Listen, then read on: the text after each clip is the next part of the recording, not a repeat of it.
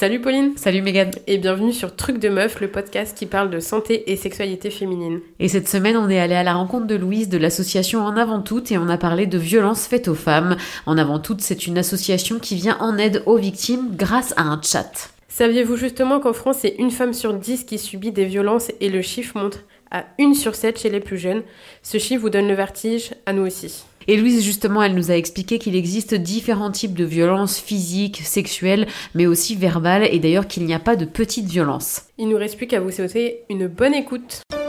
Salut Pauline Salut Megan et salut, salut Louise Salut les filles alors aujourd'hui, on va parler euh, d'une euh, cause particulière qui est les violences faites aux femmes. Et on accueille aujourd'hui donc Louise qui fait partie de l'association En Avant Toutes. Est-ce que Louise, tu peux te présenter s'il te plaît? Et puis euh, ensuite on présentera ton association oui, bah merci de m'inviter aujourd'hui. Je suis ravie de, discuter avec vous de cette thématique importante. Avec plaisir. Donc moi, je suis Louise Delavier, je suis la directrice des programmes d'En Avant Toutes. Ça veut dire que je m'occupe de diriger toutes nos actions de terrain que ça soit notre chat qu'on présentera tout à l'heure, mais aussi nos actions de prévention. Ok. Et du coup, est-ce que euh, tu pourrais nous présenter un petit peu l'association, nous expliquer comment elle est née et ce qu'elle fait exactement? En avant tout, c'est une association qui est née pour répondre à un constat. Ce constat, il a été fait par d'autres associations de terrain, et c'est l'idée de dire qu'en fait, euh, aujourd'hui, on sait que les femmes vivent beaucoup de violences conjugales. Peut-être vous connaissez ce chiffre, une femme sur dix qui vit des violences conjugales. Je ne le connaissais pas. Et ben voilà, une femme sur dix, c'est beaucoup. Imaginez dix femmes dans votre entourage, vous dire qu'il y en a une sur ces dix qui vit des violences, c'est déjà un chiffre qui marque. c'est énorme, Bah, quand on regarde les jeunes, c'est une sur sept, les moins de 25 ans. Donc on sait qu'elles sont surreprésentées parmi toutes ces victimes de violences conjugales qui sont déjà très nombreuses, et pour autant, finalement, elles sont assez peu à être accueillies euh, parmi les publics des associations qui existent déjà. Nous, on est arrivé vraiment sur euh, le marché des associations avec ce constat c'est, euh, ça représente 11% les jeunes du, du, public accueillis dans les, associations spécialisées. c'est très peu finalement, très peu. contrairement aux, chiffres qu'il y a de, de personnes qui sont victimes de violences. Exactement, par rapport à cette surreprésentation. Donc nous, on s'est dit, super, on va créer un projet pour que les jeunes, elles puissent en fait aller vers ces associations et surtout pour qu'elles se sentent concernées par la problématique des violences conjugales. Donc pour ça, on a décidé de revoir en fait un petit peu ce qui existait déjà. Aujourd'hui, si vous êtes victime de violences conjugales, qu'est-ce que vous pouvez faire? Vous pouvez prendre votre téléphone, appeler le numéro 3919 et avoir quelqu'un qui vous conseille, qui vous redirige. Et vous pouvez aussi vous rendre dans des associations spécialisées des associations qui vont proposer de l'hébergement, de l'aide à l'emploi, etc. Et bien les jeunes, en fait, on s'est rendu compte qu'elles faisaient pas ce pas-là. C'est-à-dire qu'elles vont pas forcément se sentir déjà victimes et elles vont pas forcément se sentir d'aller dans ces associations. Donc tout ce qu'on a fait, c'est qu'on a créé un chat qui s'appelle commencem.fr et en fait l'idée c'est de pouvoir aider les jeunes déjà à discuter de leur situation d'une manière peut-être un petit peu plus proche euh, des dispositifs qu'elles utilisent déjà pour parler bah, entre elles, à leurs copines, à leurs potes, etc. Enfin, c'est peut-être mieux de le faire par écrit première chose. Et ensuite, l'idée, en fait, en toile de fond, c'est d'aller les aider à faire le pas vers ces associations. Donc, c'est un petit peu comme ça que ça marche ce chat. Et du coup, c'est un chat où tu, toi, tu, tu, vas sur le chat, par exemple, tes victimes, et tu es face à une personne de l'association, ou tu échanges aussi avec d'autres victimes? Comment ça marche? Ouais, c'est vraiment un chat euh, one-to-one. C'est-à-dire que c'est une conversation qui est privée, qui est confidentielle et qui est sécurisée, avec effectivement une personne qui va être professionnelle de l'autre côté, qui va faire euh, de l'écoute en fait, hein, qui, va, qui est formée à ça, à pouvoir dire euh, ok j'entends, qui entend aussi des horreurs toute la journée, donc qui ne se choque pas facilement. Il y a aussi ça qui est important. Nous, il y a beaucoup de jeunes qui viennent nous voir en disant peut-être que vous n'allez pas pouvoir entendre. Ben si, on peut bien sûr. Hein. Donc qui est formé à l'écoute, qui est formé ensuite à décrypter ce qui se passe, parce que les violences conjugales c'est quand même quelque chose qui est spécifique, hein, qui va euh, demander une, certaine expertise, aussi parce que les agresseurs ils mettent tout en œuvre pour pas qu'on cherche de l'aide quand on est victime. Voilà, donc il faut essayer de trouver les moyens de bien euh, pouvoir euh, décortiquer tout ça. Donc nos personnes qui répondent, elles sont capables de faire ça, et aussi ensuite de trouver la bonne structure vers laquelle rediriger la personne. Et en fait, quand on est jeune et qu'on n'ose pas aller dans un endroit, parfois on a besoin qu'on nous explique un petit peu plus. Parfois dire voilà, euh, vous prenez un rendez-vous, vous téléphonez voilà à tel endroit, ça peut faire super peur. Donc nous on aide aussi à cette démarche-là. Par exemple, répéter un appel téléphonique à l'écrit si on a un petit peu peur de prendre la parole à voix haute ou alors parfois même téléphoner pour elle. On le fait aussi. Voilà, l'idée c'est vraiment d'aller faciliter euh, l'accès des personnes, des jeunes, des femmes, des personnes LGBTQIA+, vers ces structures. D'accord. Et euh, du coup, ça se fait euh, à distance uniquement ou il y a aussi la possibilité de venir sur place chez vous, bah là à Paris par exemple, où on est aujourd'hui? Nous, on a un accueil qui est uniquement numérique. C'est-à-dire que c'est l'accueil sur notre chat. Après, par contre, on redirige pas du tout vers des gens qu'on connaît pas. Euh, on redirige vers des associations de notre réseau qui s'appelle la Fédération nationale Solidarité Femmes. En fait, c'est les personnes qui ont créé et qui gèrent aujourd'hui le numéro national 3919. En fait, c'est un réseau de euh, à peu près un peu moins de 80 associations en France qui sont sur tout, le territoire et qui savent faire euh, la mise en sécurité, l'hébergement, le logement, l'aide psychologique, l'accès aux droits, etc. Donc nous, on redirige prioritairement vers ces structures. Après, il y a des gens qui nous écrivent de partout. Euh, parfois dans des endroits où il n'y a rien, rien du tout. Donc là, on va trouver d'autres solutions. Par exemple, une aide psychologique ou alors euh, le commissariat du coin où on sait qu'ils sont sympas. Voilà, on essaie de trouver toujours euh, quelque chose pour la personne qui vient nous voir. Et c'est surtout des victimes qui viennent ou est-ce que tu as aussi des gens qui sont témoins de, de, de violences et qui viennent pour trouver de l'aide? Alors on a un petit peu de tout. Nous, notre chat, euh, on l'a orienté pour qu'il puisse répondre effectivement à des personnes qui sont victimes, à des personnes qui sont témoins, aussi à des professionnels. On sait qu'on a des pros qui viennent nous voir et qui nous disent voilà, moi dans ma classe de seconde, euh, il y a une fille où, euh, je sais pas, elle sort avec ce mec et en fait j'ai l'impression qu'il y a peut-être des violences, comment je peux réagir? Nous, on peut aussi faire ça. Et en fait, ce qui est très intéressant, c'est que parmi toutes les victimes qu'on a, qui sont quand même le nombre le plus conséquent de notre population sur le chat, en fait, on se rend compte que c'est des gens qui se rendent pas encore compte que ce qu'ils vivent sont des violences. Donc en fait, des gens qui viennent en nous disant, voilà, moi j'ai une question sur mon couple, il se passe ça, qu'est-ce que ça veut dire, comment ça s'appelle, comment je dois réagir? Et donc nous, on les aide en fait finalement à faire ce diagnostic qui vont leur permettre de dire que ce sont des violences conjugales. Et ça, aujourd'hui, c'est très important dans la lutte. Parce qu'en fait, si vous regardez comment c'est fichu les chiffres, je vous ai dit une femme sur dix, c'est les estimations des associations, mais en fait, c'est les personnes qui le disent. Oui, donc en fait, finalement, c'est un peu faussé euh, par rapport aux personnes qui sont vraiment victimes de violences. Exactement. Il y a plein de gens qui vivent des violences et qui ne euh, le savent pas forcément ou alors qui l'ont dit à personne. Donc c'est pour ça que c'était important aussi d'avoir ce dispositif-là qui nous permette en fait d'aller capter ce public que du coup les institutions appellent hors radar, celui que personne n'a repéré. D'ailleurs, c'est une question qu'on se posait euh, en venant. à quel moment on peut parler de violence? Parce que quand on parle de violence physique, c'est assez Enfin, c'est généralement assez facile de le déterminer, mais pour tout ce qui est violence verbale, violence mm. psychologique, à quel moment on passe le pas quoi? C'est moins imagé que. Mm. par exemple, quand on parle de violence physique, on, on a peut-être des images qui viennent en tête, alors que ouais, euh, les violences verbales ou psychologiques, euh, peut-être qu'il y a on n'a peut-être pas tous le même seuil déjà, et puis euh, comment on fait ouais, pour les repérer, pour se dire bah oui, ça c'est de la violence? Oui, c'est une très bonne question. Alors déjà, les violences psychologiques, c'est vrai que, euh, enfin pardon, les violences physiques, on a beaucoup l'image des coups. Euh, un coup, tout le monde sait ce que c'est de se prendre une gifle. Les violences physiques, c'est aussi encore plus large que ça. Hein. Euh, il y a plein de, il y a une créativité malheureusement sans borne hein, des agresseurs sur les violences physiques. Je pense par exemple aux brûlures de cigarettes, au fait de repousser, de tirer les cheveux, de séquestrer aussi, le fait de séquestrer quelqu'un chez lui, de dire euh, si tu m'as pas fait ça, je t'empêche de sortir. Enfin voilà, ça, ça fait partie des choses qui sont, qui sont des violences physiques. Les violences verbales, les violences psychologiques, les violences administratives, les violences sexuelles, ce sont des violences qui sont très bien qualifiées. C'est-à-dire qu'on a plein d'exemples. Par exemple, les violences verbales, ça va être le fait d'insulter, sale conne, sale pute, voilà, vous pouvez imaginer plein de choses, mais aussi par exemple le fait de crier.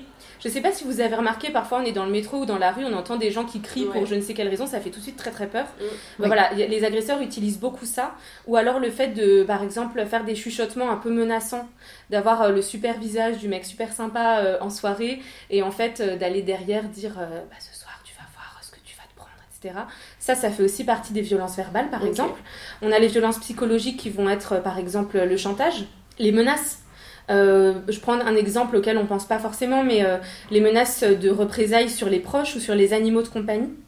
Dire euh, si ah tu fais ça, je tue ton chat, ou des mecs, je me souviens d'une personne sur le chat où le mec avait balancé son lapin par la fenêtre, donc le lapin est mort.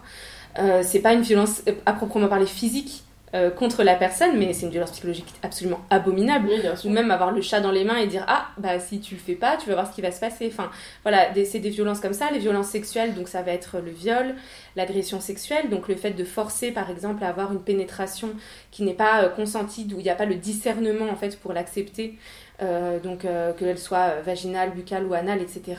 Et en fait, là où je pense que votre question, en fait, ce sur quoi elle porte, c'est que euh, ça peut arriver de dire à quelqu'un, d'insulter quelqu'un, par exemple, sans qu'on parle de violence conjugale. Oui. C'est possible. Ça arrive que parfois, voilà, on ait des propos malheureux, des comportements qui sont pas bien, que maintenant dans la société on qualifie de toxiques, que moi je préfère appeler violents. Mais voilà, sans qu'il y ait des violences conjugales. Là, nous, où nous on met le curseur, c'est quand il y a de l'emprise C'est-à-dire, en fait, euh, quand la personne, elle va, elle va mettre en place une stratégie pour diminuer l'autre, au point que finalement, on n'arrive plus trop à penser par soi-même. Nous, on le repère très bien dans le discours hein, des victimes. Par exemple, quand elles vont utiliser, elles vont arrêter de dire je. Il y a des victimes, à des moments donnés, on va leur dire comment vous allez, elles vont dire il.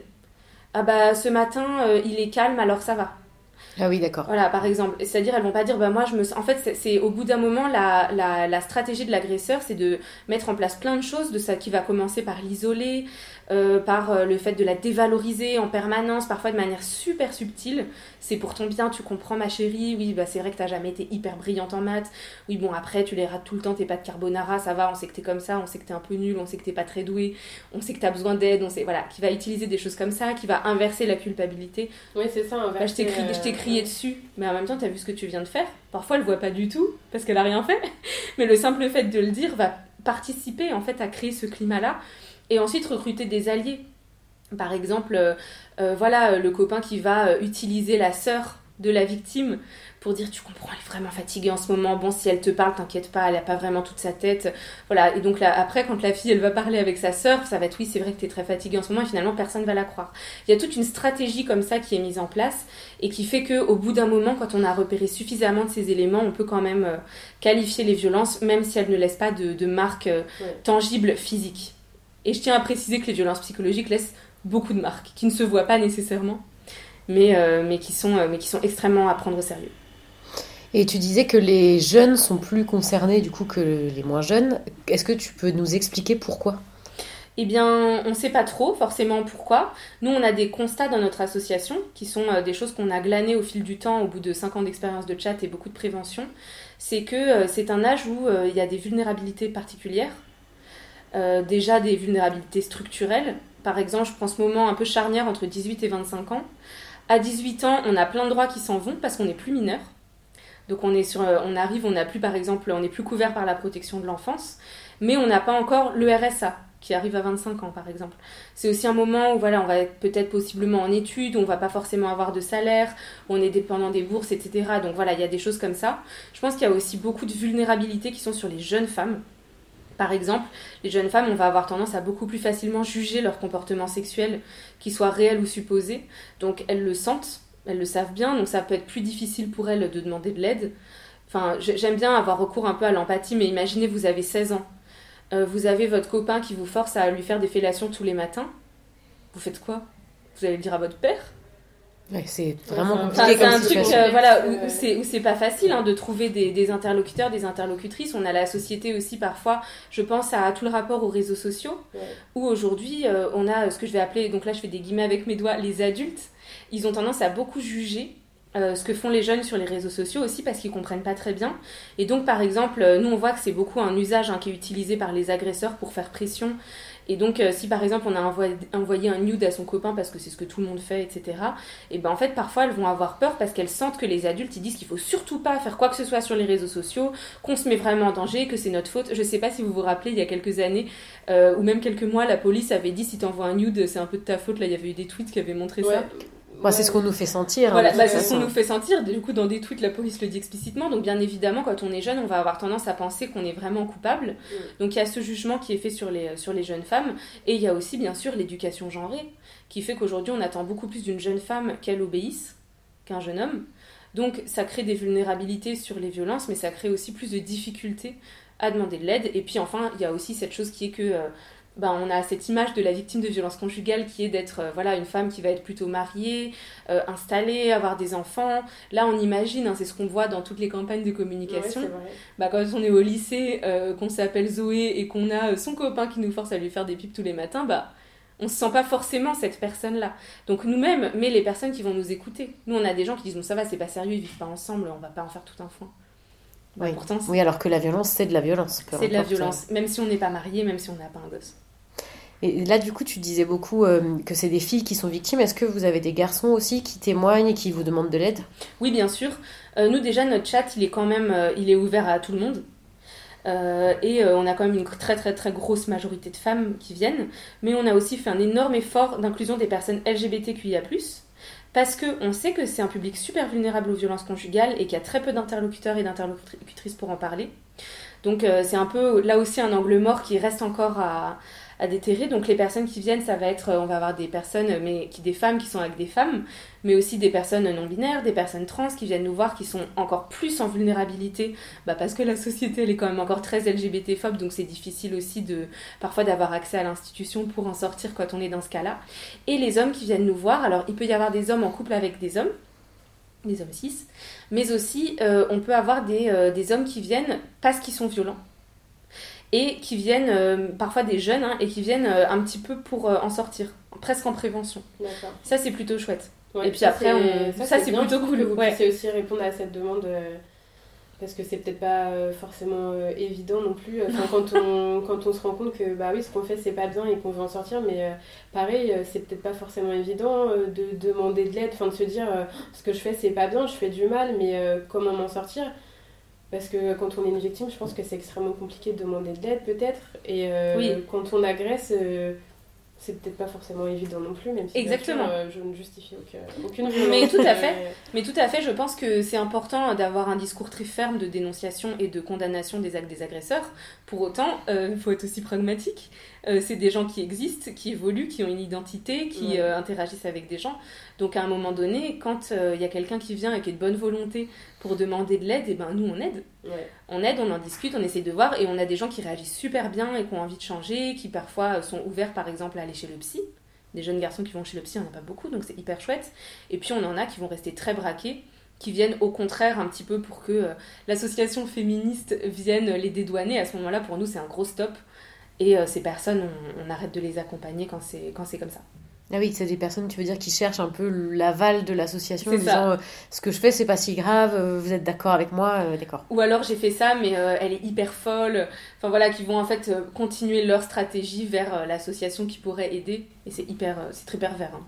Et du coup, tu, tu, disais que vous entendez des horreurs un peu, un peu tout au long de la journée, vous accompagnez beaucoup de personnes.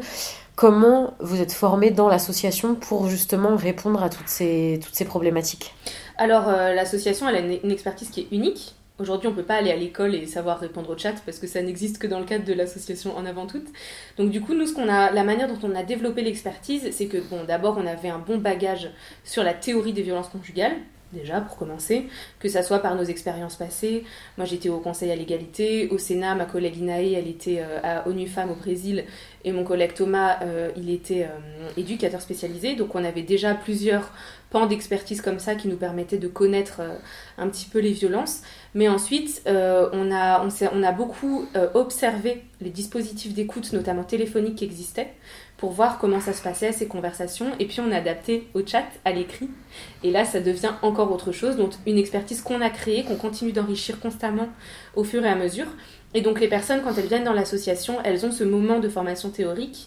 Et ensuite, elles ont ce qui va être de l'observation de chat, en fait du chat qui va être observé, puis ensuite euh, du chat qui va être supervisé, et enfin du chat en autonomie. Et de toute façon, on n'est jamais seul. Hein. On a une équipe aujourd'hui, on a 15 répondants, répondantes sur le chat, et donc euh, il y a cette possibilité aussi de pouvoir euh, s'aider, s'épauler quand quand il y a besoin d'aide, et puis bien sûr le recours à la hiérarchie hein, s'il y a besoin de trancher. nous, on a des astreintes et tout ça pour, pour pouvoir aider quand les cas sont particulièrement difficiles et prendre une décision s'il y a besoin.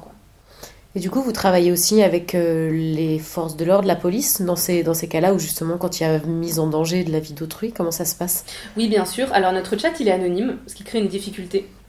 Parce que si quelqu'un nous dit j'ai besoin d'aide, mais je veux pas vous dire qui je suis, et eh ben on peut rien faire. Donc c'est pas facile euh, dans ce cas-là. Euh, pour autant, nous on a développé des liens avec notamment la police qui a un chat qu'ils ont développé après nous. On les a aidés à, on a, on a aidé à les former justement à la brigade de Guyancourt qui, euh, qui donc euh, qui répond en fait toute la journée à des victimes qui se posent des questions sur comment porter plainte, etc., sur euh, que faire si je suis victime, qui les aide à se rendre vers un commissariat, etc. Donc nous on a des liens avec elles et eux pour justement pouvoir, si c'est des personnes qui n'aiment que le chat, qui ne veulent pas téléphoner, et ben voilà, on peut les rediriger vers ce chat et donc ils nous connaissent bien maintenant. et puis on crée des, des, liens avec tous les commissariats possibles hein, dès qu'on peut pour, pour pouvoir aider à l'intervention si nécessaire si la victime, elle nous dit où elle est et qu'elle nous dit son nom et toutes les manières euh, d'aller la, joindre pour qu'on puisse intervenir, on peut le faire sans aucun problème. Il nous suffit de, téléphoner à la police et de, et de, lancer la démarche. Pour le coup, là, ça va. Ah oui, en fait, vous faites un peu office d'intermédiaire pour les personnes qui n'oseraient pas appeler. C'est ça, ou qui ne peuvent euh, pas. ou qui peuvent oui, pas. Parce que parfois, enfin oui, les victimes, elles peuvent pas forcément passer par le chat, c'est peut-être un peu plus simple dans le sens où euh, on nous entend pas parler. Bah oui. Euh, c'est comme si, ouais, comme tu disais au début, comme si on parlait avec euh, une copine par exemple. Exactement, le chat ça fait pas de bruit. Et du coup, on a plein de gens qui nous disent Bah voilà, je vous écris depuis le salon, mais il est dans la chambre, il dort. Ou alors, voilà, là je suis au bureau, bon ben j'oserais jamais en parler, je suis dans l'endroit où je me sens en sécurité mais euh, j'ai pas à téléphoner à voix haute, ou je suis dans le bus, ou des choses comme ça. C'est vrai que c'est pas facile d'appeler un numéro d'écoute euh, dans le bus. Bon, surtout vu l'état des bus à Paris en ce moment. mais euh, mais c'est vrai que voilà, c'est des choses qui sont pas forcément faciles. Et on a aussi des gens qui viennent nous voir en nous disant, pour moi, oraliser c'est super compliqué. Soit parce que le trauma est hyper grand, et, euh, ou alors quand on est très ému, enfin je sais pas si vous voyez cette sensation quand euh, on sent qu'on va pleurer si on se met à parler, qu'on a la gorge un peu serrée, et que on se dit on, peut ne pas oser appeler quelqu'un qu'on connaît pas avec euh, cet état-là qui est un état de grande vulnérabilité. Et donc on a des gens qui utilisent le chat pour ça, mais aussi des personnes pour qui le téléphone c'est pas possible, genre des personnes autistes qui pour qui ce genre de codes un peu sociaux qu'on a voilà qu'on a appris au téléphone ils sont compliqués. Donc on a aussi cette, cette ouverture là qui est importante. Et, euh, et, du coup, est-ce que euh, vous avez la possibilité d'accompagner ces victimes jusqu'au bout? Ou est-ce que vous gardez des contacts aussi de savoir, euh, enfin, comme c'est anonyme, ça ne va pas forcément être simple de suivre. Est-ce que la situation s'est améliorée? Est-ce qu'elles s'en sont sorties ou pas quoi? Oui, nous, on a un, un, dispositif un peu interne qu'on met en place avec la personne. Donc nous, on lui demande un pseudo ou un prénom, comme elle veut, et un numéro de département. Et en fait, ça nous permet, bon, si elle est déconnectée au milieu déjà, ou si jamais elle revient dans deux jours, trois mois, six mois, deux ans, à pouvoir savoir en fait ce qu'elle a dit sans qu'elle ait à tout répéter. Parce que quand on s'est déjà confié, etc. Ah oui, c'est vous la dame qui a été violée dans le garage? Franchement, c'est, inhumain, quoi. Donc on fait pas ça. Par, donc on a, on a un petit résumé nous de la situation après les chats.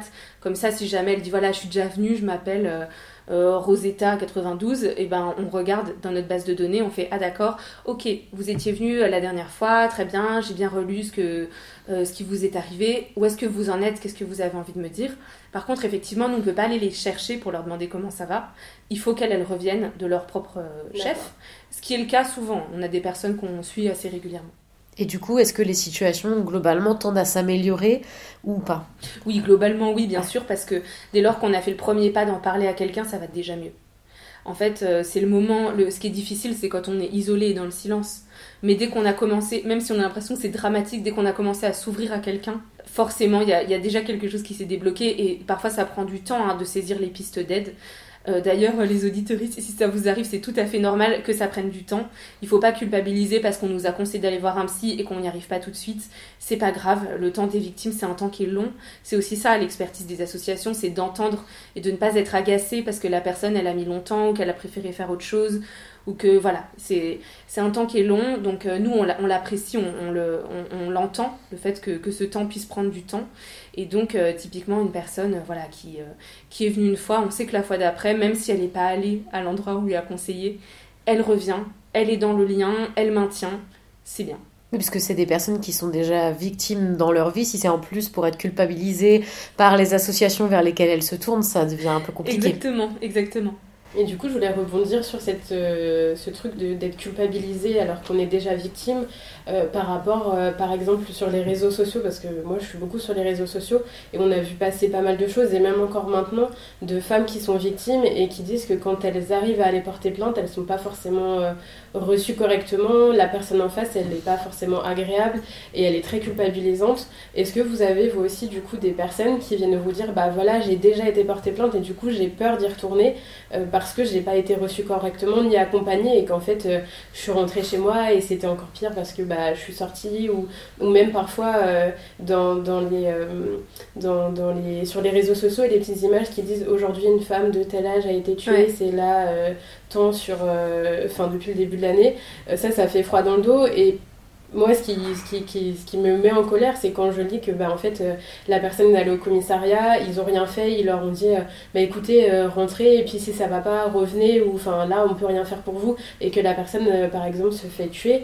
Ça, ça me met en colère, et du coup, vous, comment. Est-ce que déjà vous recevez, enfin, vous chattez avec des personnes dans ce cas-là, et dans ces cas-là, est-ce que vous les encouragez quand même à retourner porter plainte vers peut-être un autre commissariat? Ou est-ce que vous leur proposez un autre accompagnement avec quelqu'un d'autre peut-être? Alors oui, bien sûr, malheureusement, on en a pas mal, hein, des personnes qui ont été... Euh, d'une manière ou d'une autre aussi mal reçues par l'institution. C'est le signe que les violences conjugales, c'est encore quelque chose à beaucoup travailler, à plein de niveaux. Et puis aussi parce que, bah, mine de rien, la société est encore empreinte d'énormément de stéréotypes sexistes. Aujourd'hui, on pense encore que les femmes mentent, que les femmes exagèrent, que euh, c'est voilà il y a tout un discours qui est aussi beaucoup porté par les agresseurs et parfois des agresseurs très très très puissants qui du coup on a pu le euh, voir ces dernières années oui voilà exactement qui du coup ont pignon sur rue pour dire euh, des choses pas vraies et qui vont dans leur sens. Donc il y en a encore beaucoup. Nous ce qu'on fait avec une victime à qui c'est arrivé c'est vraiment de bah, partir là où elle en est. Si elle vient en nous disant voilà j'ai porté plainte ça s'est très mal passé mais je veux y retourner.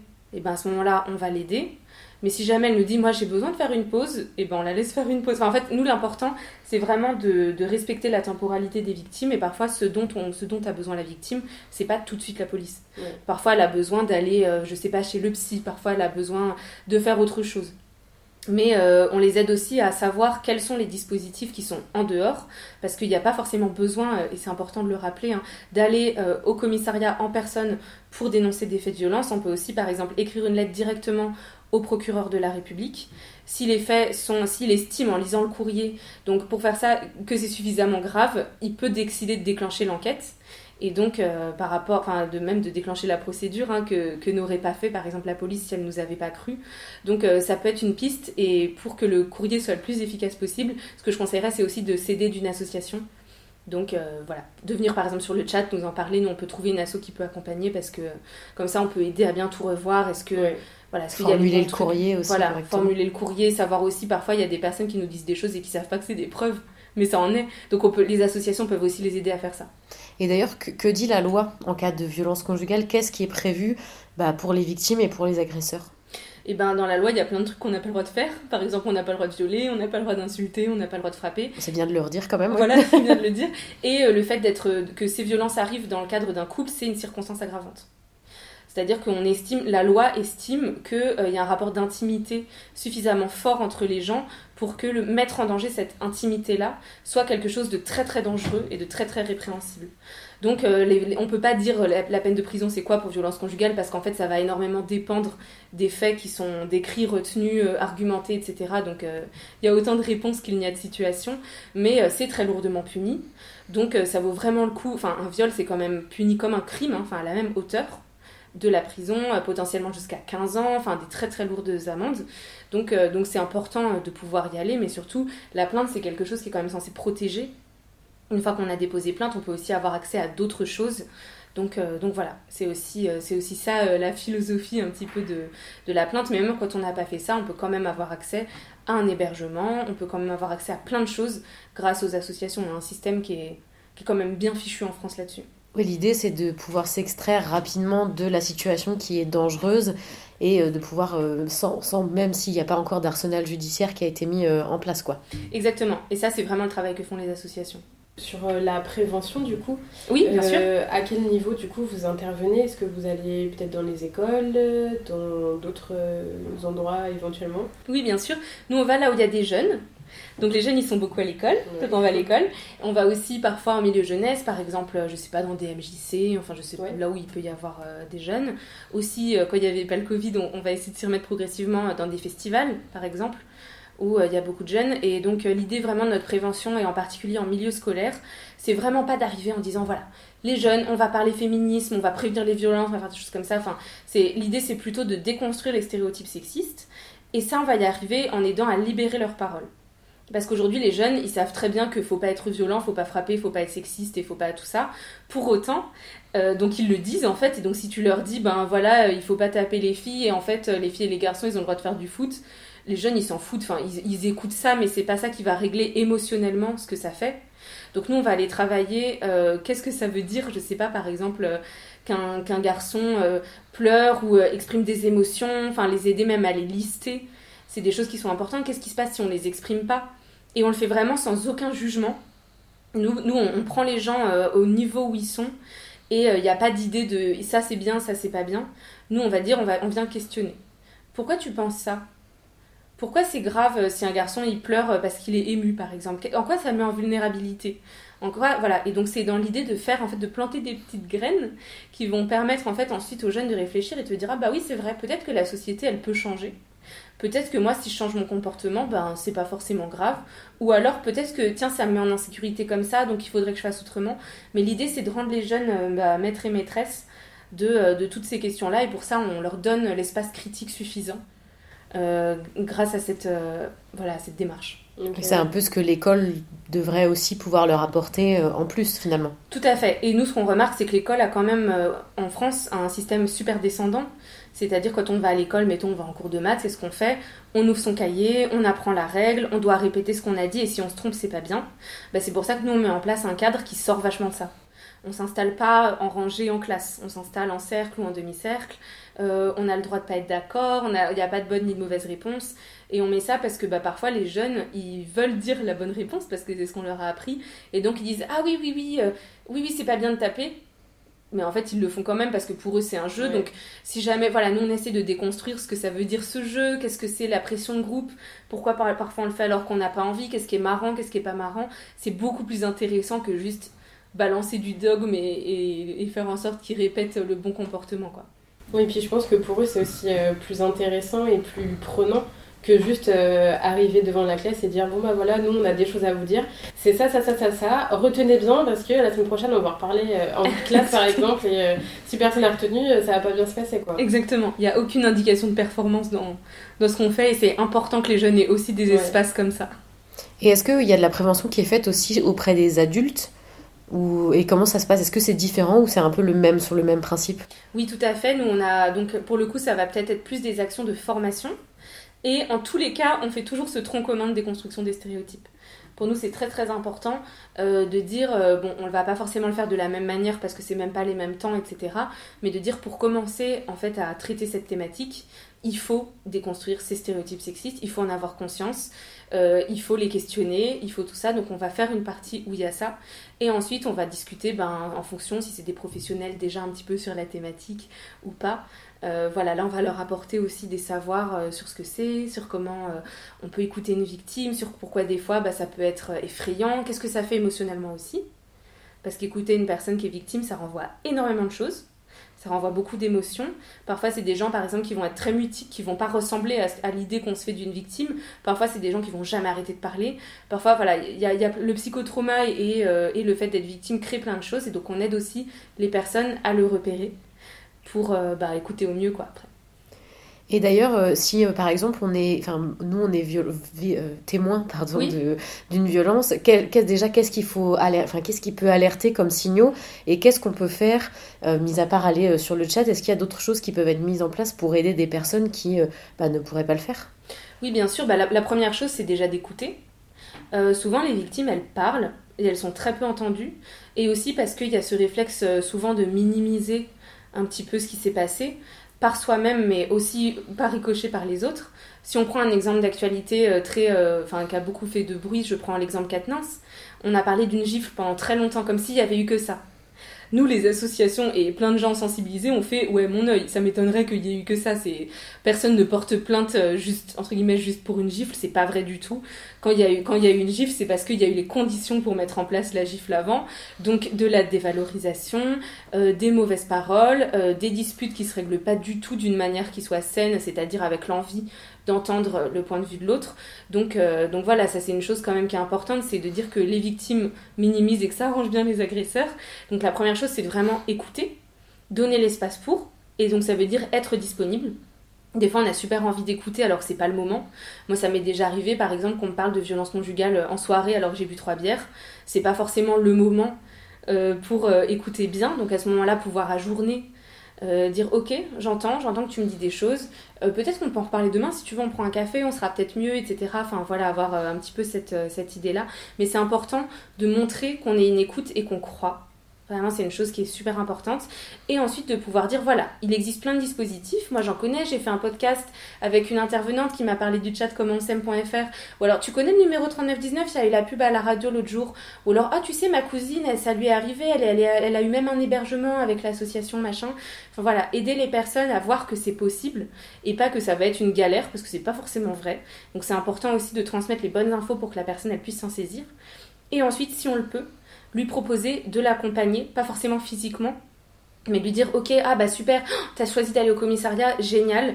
Tu veux que je vienne? Non. Ah bah si ou alors je peux pas. Bah si tu veux tu peux m'écrire un texto après je peux rester avec toi etc il y a mille manières d'aider mais l'idée c'est juste j'ai envie de dire d'être un être humain décent avec euh, cette capacité d'écouter de, croire et de pouvoir euh, laisser un petit peu sa porte ouverte si on en a la possibilité et si on n'en a pas de l'aider à identifier des gens voilà écoute pour moi c'est pas trop possible ça me renvoie des choses ou tout ça mais peut-être ta sœur peut-être ta mère. Si tu veux, on va lui parler ensemble. Peut-être machine, je sais qu'elle est sensibilisée. Enfin voilà.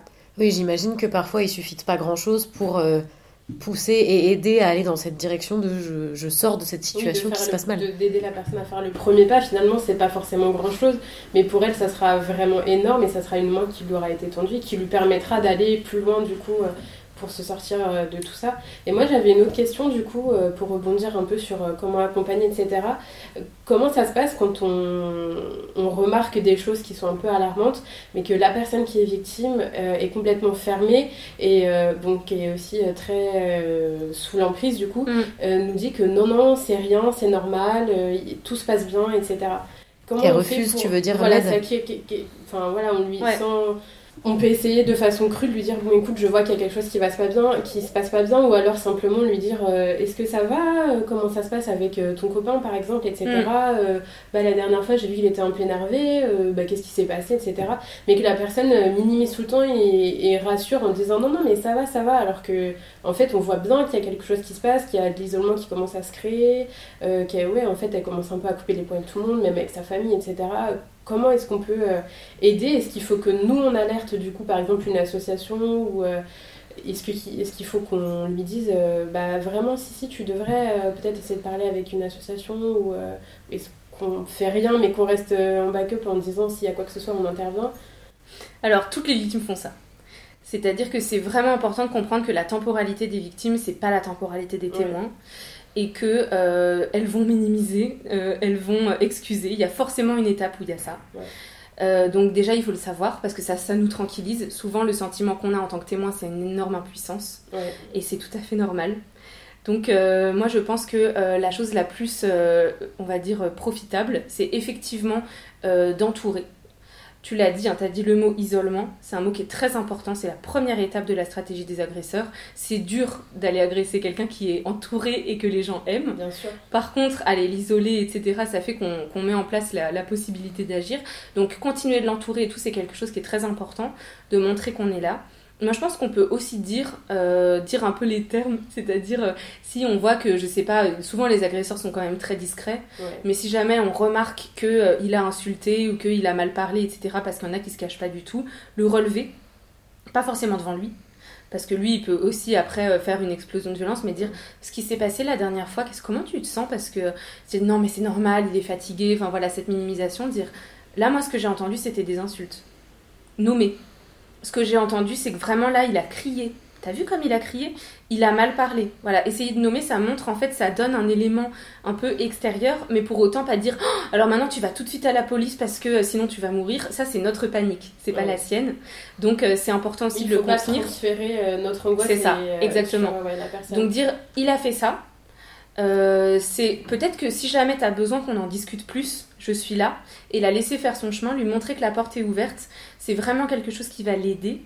Parce que du coup, elle va comprendre, en fait, elle, ça va lui prendre du temps, il faut accepter. Mais elle va comprendre, elle saura vers qui aller, et même ça va peut-être l'aider à en sortir un peu plus vite. Parce que le désespoir sera quand même moins là si elle voit qu'elle a sa copine euh, qui a dit qu'il l'insultait, qu'elle était bienveillante.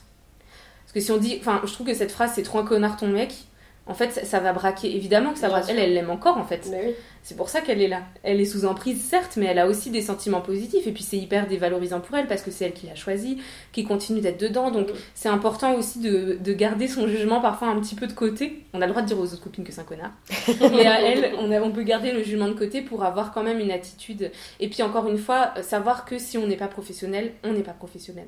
On peut être la copine, mm. mais c'est un travail. Et donc euh, l'accompagner, l'aider à avoir recourir aux gens qui vont vraiment l'aider. Allez sur le chat par exemple. Par, exemple, commencem.fr par exemple. Bah, merci beaucoup. Et est-ce qu'il y a quelque chose peut-être qu'on n'aurait pas parlé que tu voudrais nous dire là avant, avant qu'on conclue? Ben merci déjà. Merci euh, de votre part de parler de ce sujet euh, dans le podcast. Merci aussi à toutes les personnes qui écouteront, qui sont victimes ou qui l'ont été. Je pense que c'est chouette euh, parce qu'on a une parole qui, qui est quand même un peu plus entendue en ce moment dans la société sur ces sujets et qu'il faut surtout pas hésiter à demander de l'aide. Ça peut commencer par une copine ou par n'importe qui. Mais, mais, ou par un contenu sur Instagram, ou par le chat comme peu importe. Mais, mais déjà, bravo d'être là, bravo d'écouter. Nous espérons que cet épisode aura pu vous donner les clés nécessaires pour aider une personne victime de violence ou comment vous faire aider si vous êtes vous-même victime de ces violences. Sachez que l'on vous croit et qu'il y aura toujours une main tendue vers vous quelque part.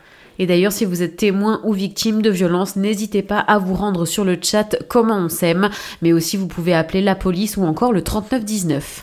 Quant à nous, on se retrouve la semaine prochaine pour un nouvel épisode. Ciao les meufs